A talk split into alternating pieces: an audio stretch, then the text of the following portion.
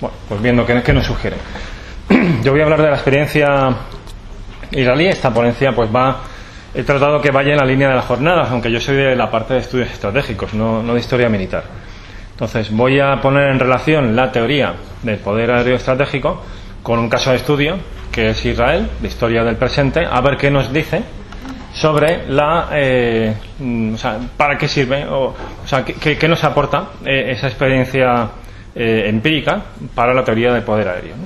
La teoría del poder aéreo, mm, a mí me gusta mucho esta, esta frase de Colin Gray, que es un clásico de los estudios estratégicos, un clásico contemporáneo, que parafraseando al general William Mitchell, que es uno de, esos, de esas grandes figuras de los primeros años de la aviación en Estados Unidos, una persona muy polémica en, en, eh, en su momento, como todo, como todo innovador, es decir, tiene que vencer resistencias institucionales. Eh, bueno, pues él definía el poder como esa capacidad de hacer algo desde el aire y, y Colin Gray añade lo que, lo que marco entre corchetes de estratégicamente útil desde el aire. Es decir, tenemos una herramienta y ¿qué hacemos con ella? Es la, la, pregunta, ¿no? Entonces, esta ponencia trata de responder a la pregunta de investigación ¿qué aporta esa experiencia histórica israelí esta teoría? Es decir, ¿para qué sirve? ¿Cuál es el mejor modo de emplear el poder aéreo? Que no es algo que vaya de suyo, porque puede haber múltiples aplicaciones y algunas pueden ser tremendamente útiles, otras neutras, otras incluso contraproducentes. Desde el punto de vista estratégico, quizás la ejecución táctica es brillante, pero los resultados estratégicos son muy pobres, de modo que ahí falla algo. Bien, pues ese es el, el background de esta ponencia. Antes hay que hacer eh, un mínima, una mínima referencia a la teoría, eh, es decir, a los precedentes, va a ser mínima, pero para contextualizar, es decir, que esto no sea un mero, una mera narración de, las historias de, la historia de la guerra de Israel, que para aquellos de ustedes que sean aficionados a la historia militar es algo tremendamente sabido, porque la historia israelí, pues desgraciadamente es una historia muy intensa desde el punto de vista bélico y es muy, ha sido muy estudiada. O sea, da, da, mucha, da muchos aportes para tanto la historia militar como los estudios estratégicos. Entonces, mi idea no es tanto narrarles esas guerras que ya conocemos todos, sino detenerme en aquellos aspectos que alimentan esta, esta pregunta de para qué eh, sirve el poder aéreo, cómo utilizarlo mejor. Bien, haciendo un esfuerzo de síntesis, eh, mi, propuesta es la siguiente. Yo creo que podemos de, de, distinguir dos grandes corrientes en esa, en esa pregunta de para qué sirve el poder aéreo en general. Y además, dos grandes corrientes que arrancan desde los primeros años de la aviación. O sea, el desarrollo teórico sobre todo se produce o se inicia en el periodo entre guerras y luego pues continúa hasta, hasta nuestro, nuestro presente. Eh, bueno, ahí están esas figuras que, comentaba José María y que, que, aparecían en esa última transparencia. O sea, vemos ahí esos puntos de contacto, pues eh, Duet, ¿no? Es el gran, esa, esa, eh, ese gran icono eh, en el ámbito italiano, pero que también tiene influencia sobre el exterior. Trenchard en, en el caso de la RAF y demás. Bueno, una serie de autores que al final lo que nos vienen a decir es que eh, existe, o sea, que el poder aéreo ofrece un atajo a la hora de conseguir la victoria.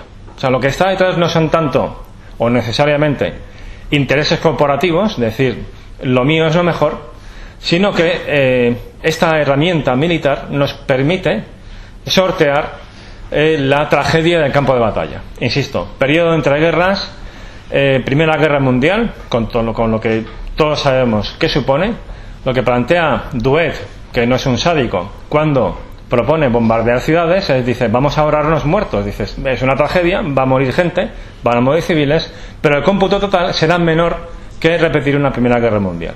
Bien, esta idea en el fondo es la que eh, atraviesa todos estos periodos históricos, incluso hasta el modelo de Afganistán, que haré una breve referencia. Es decir, a través del poder aéreo nos podemos ahorrar vidas, esfuerzos y acabar la guerra antes. Existe ese atajo.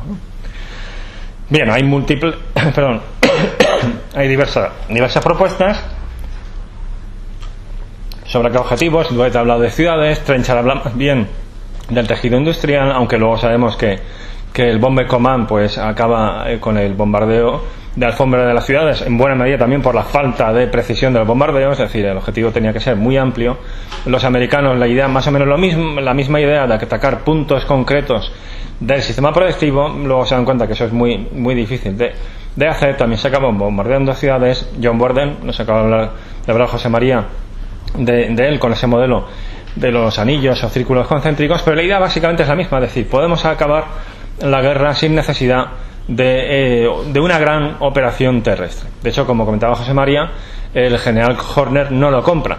y aunque es del aire, mm, Borden se lo, se lo ofrece con el, con el plan Instant Thunder, que la idea es acabar con la, con la guerra de, o sea, con esa invasión de Kuwait mediante la coerción, es decir, no la derrota en el campo de batalla, sino obligando con bombardeos estratégicos a que Saddam Hussein retire sus fuerzas, todavía en buena medida intactas, de Kuwait, porque ha triunfado la coerción. Insisto, la idea es buscar esa, ese atajo estratégico. El modelo Afganistán es un modelo más mixto, la, idea es no tanto coercionar como el derrotar en el campo de batalla eh, mediante fundamentalmente el empleo aéreo, eh, aliados locales competentes y una ayuda eh, propia con fuerzas de operaciones especiales.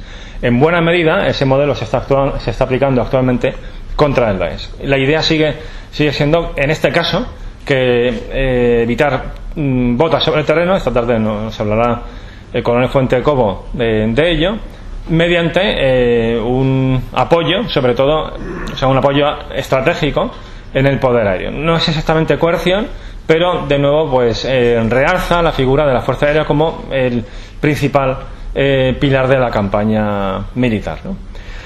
Bien, luego está la corriente de la integración tierra-aire. También está el extremo, o sea, está el extremo de de que lo principal es la batalla terrestre y eh, la Fuerza Aérea al final lo que tiene que hacer es una especie de artillería volante dando fundamentalmente CAS, apoyo aéreo cercano a la Fuerza Terrestre. Eso es muy extremo y veremos que eso que no es una, ya de entrada yo les digo que no es una buena idea. O sea, que, que la Fuerza Aérea está exclusivamente dedicada al CAS no es rentable. Luego me extenderé más sobre esta, sobre esta cuestión. Pero hay una visión que es más eh, mm, equilibrada, que es lo que llamo la corriente de la integración aire-tierra, y que vemos también desde el periodo de entreguerras. John Slesor, en la RAG, eh, lo que pasa es que en ese momento no tiene todavía el suficiente peso, luego llegará a ser jefe de la RAG, ya en los años 50, aboga por la integración de la, de la fuerza aérea con la fuerza terrestre. Dice, no se trata tanto de que nos convirtamos en sirvientas de la fuerza terrestre, no, se no es caer en ese extremo de, de, los más partidarios de la fuerza terrestre, sino de concebir la batalla en sí misma como una batalla que integra el poder aéreo con el poder aéreo terrestre. Bien, esto evidentemente le, sonará eh, a la batalla aeroterrestre de los años 80, que en buena medida recorre, recoge también esta, esta idea, pues con toda la cuestión que plantea el Treido, que en los años 80, o sea, el manual de, del 82, la revisión del 86, con el general Don Starr y todo su equipo, bueno, pues en buena medida beben de eso, beben también de esas fuentes alemanas, pues de las fuentes rusas de la Segunda Guerra Mundial, que tiene esto muy presente, la cuestión de integrar el poder aéreo con el poder terrestre en el nivel operacional y de esa forma eh, conseguir efectos estratégicos, no mediante un atajo, sino mediante una victoria en el campo de batalla que integre ambos tipos de fuerzas y cuando sea posible también la fuerza naval. Bien, este es el marco teórico. Eh, me gustaría hacer un inciso especial a la contribución de Robert Page, que es un autor que se integraría en esa segunda corriente eh, de esa integración fuerzas terrestres, fuerzas aéreas, en, con su libro, un libro muy académico, pero que hace un esfuerzo de, recoger ese material empírico que nos da la historia militar, eh, donde analiza 36 campañas de ataque aéreo estratégico y dice realmente para cuál es el mejor empleo. es esta pregunta que planteo con esta presentación. Y él llega a la siguiente conclusión. Eh, aquí hay una cuestión que ya advierto. Él utiliza eh, los términos de, eh, de Thomas Lessing, de entrada, de que la victoria se puede conseguir mediante dos formas. Uno, mediante la coerción. Otro, mediante lo que llama Schlesing la fuerza bruta. Es decir, doblegar la voluntad del adversario porque se le ha derrotado de forma mm, contundente en el campo de batalla. Bien, esos términos yo creo que son fáciles de entender. Quizás se complica un poco más cuando él utiliza dos términos que habitualmente empleamos para la disuasión, que son la represalia y la negación, que él también aplica aquí. Ahora explico eh, cómo. ¿no? Bien, él a la conclusión a la que llega, tras estudiar esos 36 casos de eh, bombardeo estratégico, es que el poder aéreo, en clave de coerción, de, esa, de ese atajo estratégico, de doblegar la voluntad de lucha del adversario mediante campañas de ataque aéreo sin una victoria contundente en el campo de batalla, no funciona si lo que se trata de conseguir eh, es una victoria sobre objetivos valorados por el, otro, por el otro actor, que pueden ser la propia derrota en la guerra, puede ser un cambio de régimen o puede ser retirarse de ciertos territorios que considera suyos, eh, que considera mm, eh, innegociables. Dice, en ese caso, la coerción no funciona. Eh, uno podría decir, bueno, Kosovo, 1999, ¿no? Bien, es un, esto hubo un debate importante con Kosovo. Eh, John Keegan llegó a decir, ahora sí, con una salida, una, y apareció, ¿no? John Keegan y dijo, pues esto ha demostrado que el poder aéreo puede ganar la, la guerra por sí solo. Realmente es más complejo. La retirada del apoyo eh, ruso tuvo un peso muy importante y la amenaza de una intervención terrestre y potencia también. Es decir, no está tan claro que eh, fue una victoria desde el aire. Pero desde luego ha sido el que más se ha acercado.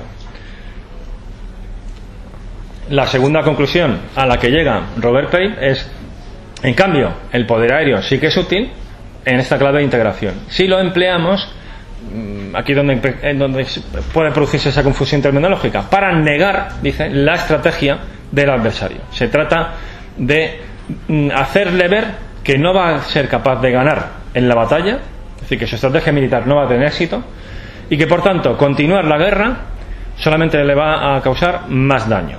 Es decir, debe rendirse ya porque aunque no, consiga, no consigamos la victoria mm, aplastante sobre él en el campo de batalla, su estrategia militar no va a llevar a ningún sitio. Primera, primera posibilidad de, éxito de utilidad estratégica del poder aéreo. Segunda utilidad que, que dice, o bien haciendo lo mismo, lo que podemos lograr es debilitar al adversario para derrotarle, si no queda otro remedio, mediante fuerza bruta, es decir, victoria aplastante en el campo de batalla, gracias a esa combinación de poder aéreo, poder terrestre. Bien, esta, es la idea. ¿Se entiende el posicionamiento de, de Pape? Bien, me he extendido más en él porque vamos a ver que voy, a utilizar mucho estas ideas de Pape para el caso de estudio. Bien, analizando estos años, ¿por qué hizo la selección 67? Bueno, pues en buena medida porque en el 67 es cuando ya la IAF eh, eh, tiene un protagonismo enorme en las guerras de Israel. Eh, uno puede decir, hombre, 48 a 56. El 48 estaba en pañales, la, la fuerza aérea israelí, y en el 56 el peso principal lo tiene la fuerza aérea de los británicos y de los franceses. De modo donde realmente ya se ve todo el poderío eh, que puede desplegar la fuerza aérea israelí es en la guerra del 67 hasta el presente. Me quedo en 2014 porque la última operación más destacada, margen protector de los israelíes en Gaza, es en, en, el verano de 2014. ¿no? Luego ha habido acciones puntuales, pero mm, como acción eh, de, de, cierto, de cierta consideración, 14 es el límite. Bien, pues yo creo que podemos distinguir mm, en esta doble categoría, ¿no? primacía, eh, coerción, ¿no? de la que nos habla, coerción desde el aire, de la que nos habla Robert Tate, o bien integración, podemos distinguir a su vez modos concretos de emplear el poder aéreo. Hay alguno uno que, uno, que ustedes podrían decir, bueno, el control del aire es necesario para los dos, ciertamente. No obstante, perdón, en las primeras el, poder, el control del aire en, en muchos casos estaba conseguido. Es decir, no había oponente. En Gaza, pues es que no tiene Cisjordania, incluso Líbano, no tenía oponente. ¿no? O o se basaban más bien en la sorpresa.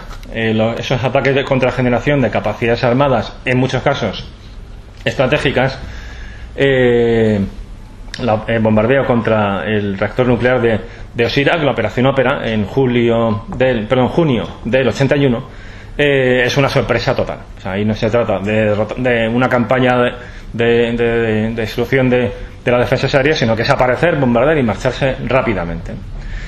Por tanto, donde sí que juega un papel más importante es en, la segunda categoría. Control del aire frente a un rival que sí que puede ser una amenaza en, términos de control del aire, es decir, de dominarlo y negarle el control del aire al adversario, para desplegar las otras dos posibilidades, el apoyo aéreo cercano y la interdicción operacional.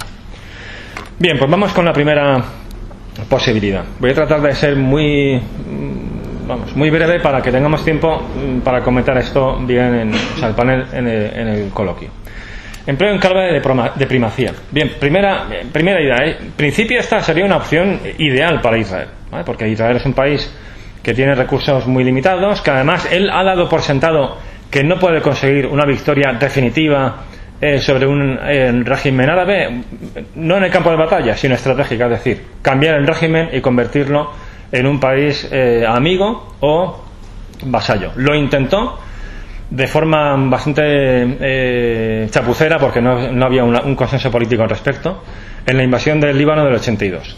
Chapucera porque eh, Ariel Sharon fue por su cuenta totalmente como ministro de Defensa y, y estaban mal definidos los objetivos. En ese caso sí que había una voluntad de cambiar el gobierno. Pero en el, resto de los casos eh, asume que en todo, eh, en todo caso puede llegar a derrotar al ejército, pero que habrá una segunda ronda y una tercera, es decir, que no, no puede conseguir ese cambio. De modo que la coerción puede encajarle bien. Luego necesita guerras de corta duración y libradas en territorio enemigo. Hay un trabajo muy interesante publicado en UNICI por Guillaume Colón, que, que hablará esta tarde al respecto sobre el paradigma estratégico israelí. Y luego, pues como todos sabemos, no puede, no puede permitirse un elevado número de bajas en combate, ni por cuestiones demográficas obvias, ni por cuestiones sociales que también le afectan a ellos, no solamente a, los occidentales, europeos y americanos, que es la idea que tenemos de qué débiles somos. No, ellos también. La guerra del Líbano, eh, o sea, esa ocupación del Líbano acabó por un clamor popular. Es decir, vámonos de allí porque no paran de morir soldados nuestros. Es había una posición social importante a esa guerra. O sea, síndrome de cero también afecta a los israelíes. Bien, entonces vamos a ver eh, esa coerción cómo la trata de ejercer. Uno, contra objetivos civiles. Evidentemente no en bombardeos de alfombra contra las ciudades, eh, con la idea de provocar el máximo número de víctimas civiles y así eh, ejercer presión sobre el gobierno. En último término, la legitimidad de un gobierno depende de su capacidad de proteger a la población. Este es el mecanismo que se pensaba en el periodo de entreguerras. Si el Estado no protege a la población eh, de forma continuada, porque le están bombardeando un día sí, otro también, el Estado va a caer. Es lo que, es lo que se pensaba en el periodo de entreguerras. Ya en la guerra civil se dieron cuenta los alemanes de que eso no estaba tan claro. O sea, que el bombardeo estratégico no suponía que la población se ponía en contra, sino que más bien se podía aglutinar. Cosa que en la Segunda Guerra Mundial se ve.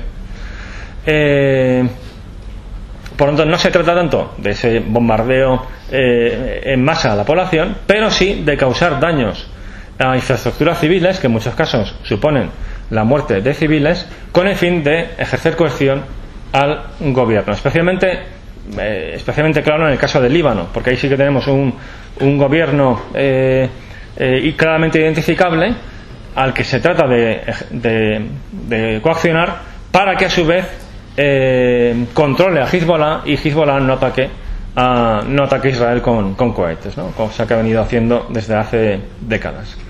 Bien, bueno, esos serían tres ejemplos muy, muy señalados. También en Cisjordania, con esa, en este caso, pues jamás eh, en Gaza, la, la, Autoridad Nacional Palestina durante la segunda intifada, con esa idea de, de coerción. ¿no?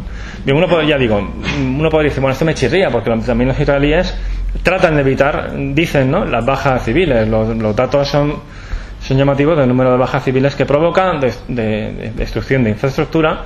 Es cierto que se producen llamadas de antelación con 10-15 minutos antes para que abandonen el edificio que procuran que no haya sean bajas civiles, pero las bajas civiles son importantes. Es decir, que hay, motivos para sospechar que hay una intención de coerción al gobierno a través de, eh, de, esa, de provocar daños en, objetivos civiles. ¿no? Estos serían algunos ejemplos y esto es, por ejemplo, el margen, eh, margen protector, ¿no? el, más reciente de todos. Evidentemente esto no es ni de lejos, yo sé que hablar de, de Israel y Palestina siempre meterse en un jardín, no es ni de lejos entrar en una cuestión de malos y buenos, porque la guerra es muy compleja, este especialmente eh, más. Eh, es verdad que se utilizan edificios civiles como escudo para, para esconder armas, lanzar cohetes, es decir, es muy, muy complejo, pero es pero estos son daños objetivos que se dan ahí, controlados o, publicados incluso por ONGs israelíes. Bien, la cuestión es, bueno, ¿esto qué utilidad estratégica tiene? Más allá del, narrar la realidad. Bien, pues desde el punto de vista táctico y operacional, mm, como, mm, como es habitual, los israelíes son bastante competentes militarmente, es decir, son operaciones a veces complejas, con el número de bienes que se ven envueltos en un espacio aéreo muy concentrado, donde además se fusiona la inteligencia para atacar de forma muy, muy precisa. Es decir, toda esta cuestión que nos ha hablado José María Santé de, esos avances tecnológicos integrados con doctrina, los israelíes en eso ciertamente van muy por delante. Entonces, son competentes desde el nivel táctico y operacional en las operaciones, desde el punto de vista estrictamente técnico, en, buena medida están bien hechas, eh, ya, pero son útiles estratégicamente es la cuestión, más allá incluso de la cuestión ética moral que es muy relevante, ¿no? Pero yo estoy centrándome en la utilidad estratégica, en esa teoría del poder aéreo. Bueno, pues lo que planteo en la en, la presentación, es decir, sus efectos estratégicos, desde el punto de vista coercitivo, no, no logran, no tienen ese efecto coercitivo sobre el gobierno del Líbano, porque también en buena medida el gobierno del Líbano no es capaz de controlar a Hezbollah, eh, incluso mm, lo que podríamos llamar una especie de disosión, disosión acumulada sobre Hamas tampoco funciona, es decir, Hamas no se cohibe a la hora de mm, reactivar ciclos de violencia con lanzamiento de cohetes eh, contra territorio israelí, no tiene tampoco ese efecto.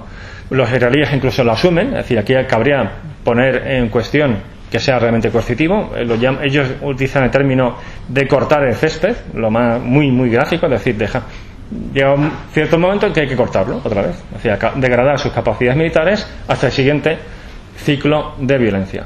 Genera una enorme condena internacional, eh, salvo muchas veces, como, como ya sabemos, de Estados Unidos, donde Estados Unidos se queda solo, y agudiza el sentimiento anti-israelí en las sociedades árabes, no solamente incluso entre la propia población palestina que aumenta el apoyo a Hamas o a Hezbollah en Líbano. Lo mismo pero contra objetivos militares. Eh, bueno, pues en los años 80 contra la OLP o objetivos militares sirios o de Hezbollah, esta es una categoría bastante parecida donde hay un solapamiento importante con la anterior, porque muchas veces, ya digo, esos objetivos contra objetivos civiles realmente es contra objetivos de carácter militar. Por destacar así uno, la operación peso, específico, dentro a su vez de la operación cambio de dirección, la guerra de, del verano de 2006, de nuevo, típica operación israelí, entran de golpe 40 F-15, F-16 y en 35 minutos acaban con todos los almacenes y lanzadores de cohetes FAR-5 y 7 que conocen eh, después de un esfuerzo de años de inteligencia por saber dónde están. ¿no? Una clásica operación de los israelíes de, golpe con, que genera shock y que además permite impide que, que, los escondan en otros lugares los que los que puedan quedar ¿no?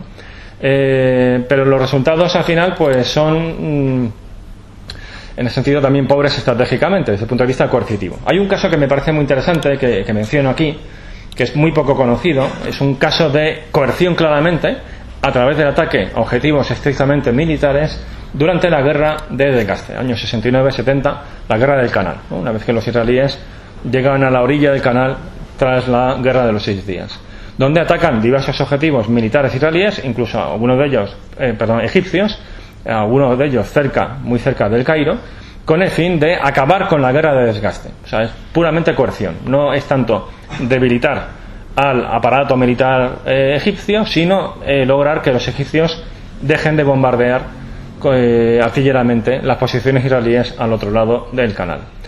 Eh, lo cierto es que no se consigue, es decir, la guerra del Caste continúa unos meses más y además los egipcios alarmados por esta, por esta operación piden ayuda a los soviéticos que se la prestan, lo cual acaba siendo contraproducente para los propios israelíes porque supone el despliegue de 15.000 eh, asesores eh, soviéticos que además pilotan los MiG-21, hay algún enfrentamiento en el aire entre ellos y eh, se hacen cargo también de, inicialmente del sistema de defensa aéreo egipcio. Otra, otra posibilidad dentro de esta primera categoría de la primacía, los ataques contra líderes de organizaciones terroristas, ¿no? fundamentalmente Hamas. Eh, bueno, esto es una larga tradición de los israelíes, pero la mejora, es decir, pues la, famosa película ¿no? de, de Múnich, basada en hechos reales, donde los israelíes van acabando con eh, líderes terroristas y cosas que siguen haciendo en la, en la actualidad por otros medios, ¿no? aéreos. Pero la mejora de los sistemas de inteligencia, de las municiones de, de precisión, van dando más fuego a la Fuerza Aérea Israelí porque precisamente ofrece la ventaja de atacar desde el aire a distancia. Es decir, no hay que insertar una unidad de operaciones especiales en Gaza o agentes del Shin Bet eh, vestidos de civiles, sino que desde el aire se puede realizar la operación con seguridad. Bien, aquí los resultados, hay una también mm, conocida en su día, en los años 80, pero quizás ya olvidada, donde además tuvo una voluntad disuasoria. Eh, es decir, somos capaces de llegar a cualquier lugar donde estéis. Era el mensaje a la OLP, en Túnez en concreto. Y además hay del régimen árabe que acoja a la OLP, porque llegaremos allí. Bien, en este caso los resultados ya en general son, eh, son menos claros. Así como anteriormente decía que eran pobres estratégicamente, en este caso está combinado. Porque, o hay un debate al respecto. Como hay un debate en general sobre las operaciones de decapitación de líderes de grupos terroristas. Estados Unidos tiene mucho interés en esto por la campaña de, ataques con drones contra Al Qaeda o contra el propio Daesh. Es decir, esto eh, acaba con las organizaciones, degrada su capacidad, en buena medida sus resultados eh, inconclusos se aplican también a la experiencia israelí. Hay autores como Daniel Bayman que dice, bueno, sí que ha tenido efectos, porque aunque el número de ataques no ha variado excesivamente, según Antifada, en su estudio, el número de muertes, es decir, la sofisticación de los ataques ha sido sensiblemente menor. Es decir, se ha acabado con personas que eran claves desde el punto de vista de la planificación o de la fabricación de explosivos. Eh, otros estudios, sin embargo, dicen no, realmente no, no hay, los datos no son del todo eh, concluyentes, eh, más bien parece que son mm, operaciones de marketing político. Dan la idea de que el gobierno está haciendo algo o de pura venganza, es decir, es una forma de devolver el golpe. hay un, un, dato interesante que es el porcentaje de víctimas no combatientes que producen estos ataques, que es bastante elevado, es del 40% de, de los muertos en estas operaciones, lo cual nos lleva de nuevo a ese coste político que suponen para Israel. Y ya para terminar con el primer bloque, esas, eh, esa primacía, pues las operaciones aéreas, básicamente aéreas, contra generación de capacidades en buena medida estratégicas. En el caso de Irak y Siria, eh, nucleares. Bueno, pues la famosa operación Ópera, donde se basa básicamente en la sorpresa, que casi no logran del todo, porque como saben, el pack de ataque israelí, cuando cruza el, Mar Rojo tiene la mala suerte de pasar por encima del yate del rey Hussein que se huele la tostada perfectamente. Y, dice, esto van a atacar a, nuestros hermanos iraquíes, hay que avisarles. Pero posiblemente esa llamada se perdió en la burocracia y no llegó a tiempo o llegó, llegaron antes los aviones israelíes. Eh, más recientemente, en 2007, contra un reactor que estaban con el apoyo de Corea del Norte o contra cargamentos de Hamas eh, vía Sudán, por ejemplo, pues en 2009 contra un convoy de treinta y tantos camiones mm, ruta hacia Gaza o contra un depósito de cohetes en Jartún en 2014, más recientemente. Contra Hezbollah también eh, con mucha frecuencia en Siria, incluso no sería de extrañar que lo hagan ahora en Líbano porque, eh, según comentaba unas, unas conferencias en Jezlilla a principios de este verano, o sea, el mes pasado, eh, un jefe de la inteligencia militar israelí decía tenemos constancia de que ya no están haciendo su intención es tanto hacer cargamentos de cohetes Irán eh, Líbano sino fabricar los cohetes in situ en Líbano eh, luego mm, barajamos todas las opciones. Eso sería una, una opción muy arriesgada porque eso podría dar lugar a una nueva guerra entre Hamas y Israel en Líbano cosa que para ellos sería muy problemático Bien, resultados. En este sentido, bueno, pues también ha sido efectivo táctico, incluso estratégico. En este caso podemos decir que sí que ha tenido más, eh, más éxito también en el, nivel, en el nivel estratégico. En el caso particular de, de Osirak, es cierto que el programa continuó, pero al hacerlo de forma clandestina eh, se ralentizó y posiblemente eso contribuyó a que cuando en 1991, como nos acaban de comentar, los norteamericanos derrotan a Saddam Hussein, el programa no esté operativo.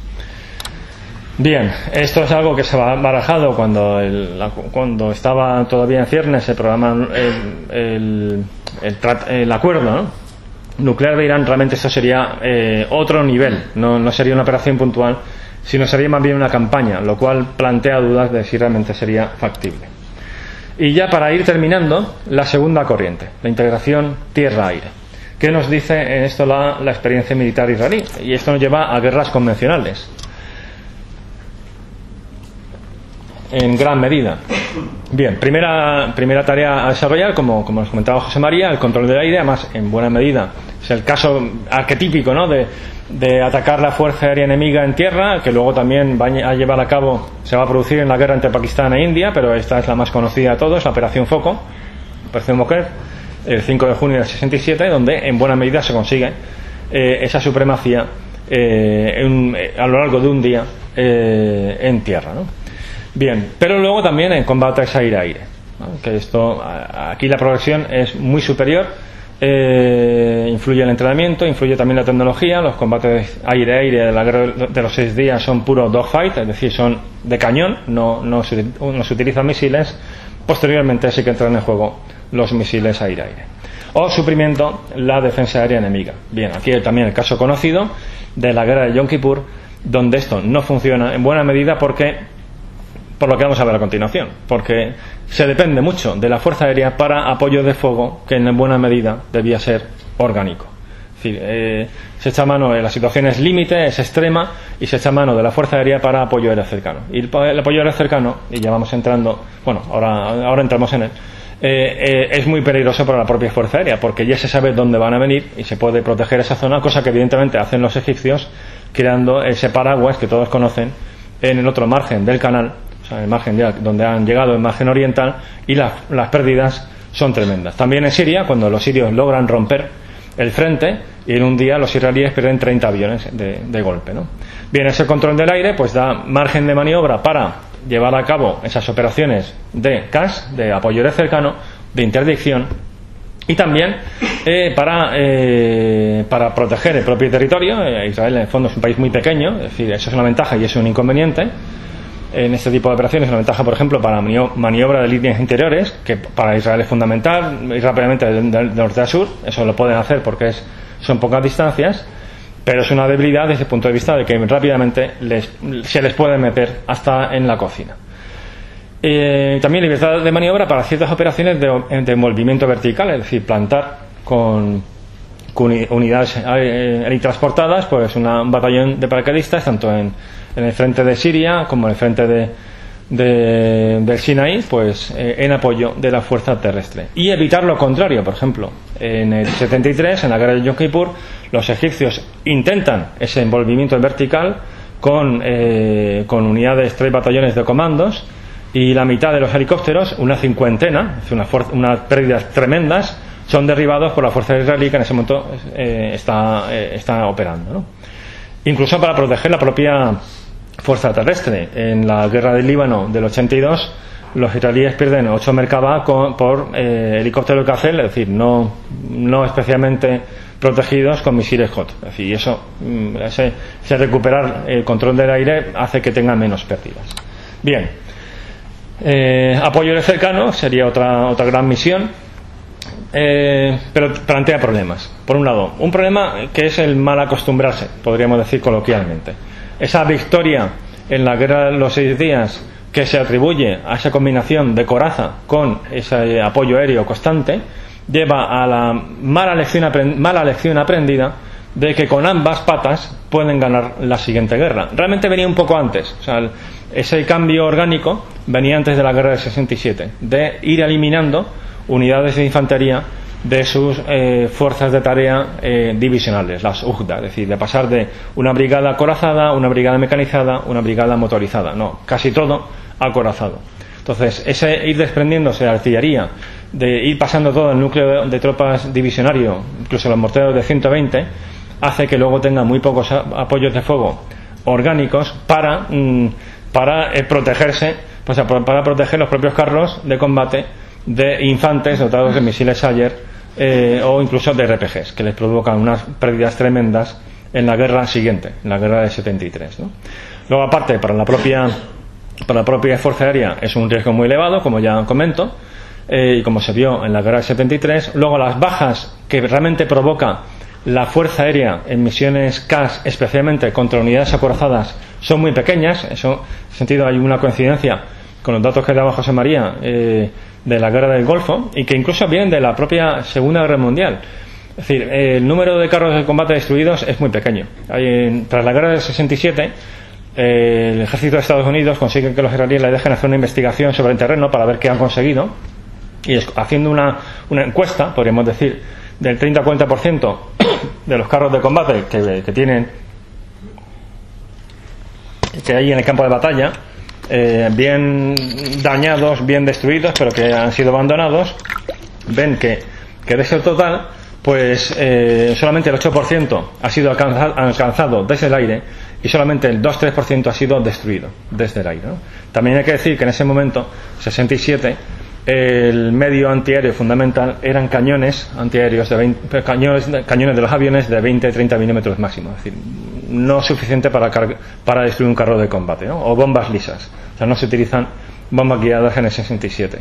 Se utilizan en ese, en 73 algunas electrópticas, muy poquitas, no llegan a, 200. Y además con, con no aciertan muy, o sea, no, no aciertan la mayoría. en ese momento bien no estaban bien desarrolladas, todavía es una época temprana, o les pilla con poco entrenamiento a los israelíes. De modo que en el 73, de nuevo, eh, se basan mucho en medios muy convencionales. De hecho, en el, en el 73 el número de carros destruidos es 5, lo que, lo que realmente destruye. Entonces, ¿para qué sirve sobre todo el poder aéreo? O sea, ¿cuál es el efecto principal en el campo de batalla? La interdicción operacional. Ahí donde aquí sí que se ven efectos a nivel operacional, a nivel táctico y, por tanto, a nivel estratégico. O sea, al ser tan buenos, o sea, al ser tan importantes en el nivel operacional. Atacando los puestos de mando, la logística, las unidades militares, o sea, unidades de fuerza del segundo escalón eh, enorme impacto psicológico, enorme eh, impacto de desbaratamiento. Lo cual nos recuerda muchísimo, se nos ha, hablado José María de Guderian. Guderian decía, no se trata tanto de matar cuando logra esa ruptura en mayo del 40 en Francia, se trata de generar terror, viene a decir, que generar el caos en, en la retaguardia enemiga, aunque eso nos ponga en riesgo. En el fondo, cuando ellos rompen en Francia, se la están jugando, pero le sale bien. Aquí la idea es algo parecido, es generar caos en la retaguardia enemiga, cosa que logran. De hecho, el propio, la propia destrucción de la Fuerza Aérea Egipcia en el 67, eh, según los testimonios egipcios, genera un shock en, el, en, el, componente militar. Es decir, nos han dejado fuera de juego nada más empezar. Bien, pues eso es algo que, que también influye. ¿no? Ahí hay ventajas geográficas, como señalo en el caso de Sinai, pero límites en esa guerra híbrida del 2006 eh, porque Hezbollah ya, se sabía la lección. Hezbollah lo que hace es, nos van a tratar de aislar, es decir, van a atacar eh, las líneas de suministro, luego no haber suministro. Todo, es decir, eso es, esa casi brigada que tiene, llega a tener Hezbollah en el sur del Líbano, en la operación de 2006, está suministrado para que sea independiente durante la guerra. Bien, estas serían las conclusiones para ir para responder a esa pregunta. Es decir, desde ese punto de vista estratégico, viene a confirmar en buena medida esa no, utilidad definitiva del poder aéreo en clave de primacía, es decir, no, no, no existe o no es tan fácil lograr ese atajo estratégico que no es hacer de menos en absoluto al poder aéreo, pero ni de lejos, es decir, es muy útil, pero integrado con los otros, eh, con los otros poderes, sí que tiene utilidad en ataques puntuales, aquí sí, primacía, contra capacidades eh, enemigas, mm, estratégicas incluso, como hemos visto, eh, límites y exigencias, es decir, no es que el apoyo cercano mm, haya que olvidarse de él. Eh, hay un testimonio de, del jefe de Estado Mayor israelí después de la guerra del 73 donde dice el apoyo aéreo, perdón, dice el poder aéreo sobre todo nos viene bien para la interdicción, o sea, viene a decir esta idea. Y en casos extremos de vida o muerte en el CAS, dice, pero donde realmente funciona es en la interdicción. Eh, y, vemos también en esa experiencia militar que donde realmente es relevante es en, esa, en el fondo sería recuperar ese nivel operacional e integrar el poder aéreo en ese nivel de la batalla aeroterrestre. Bien, pues con esto termino. Esta es la página que, que conocen, donde pueden descargar pues muchísimas cosas. Y comenzamos el coloquio. Nos quedan unos 10 minutos, pero bueno, si nos pasamos 5, quizás tampoco pase nada. En fin, de lo que ustedes quieran, pues encantado de responder a la pregunta de las dos ponencias. Muchas gracias.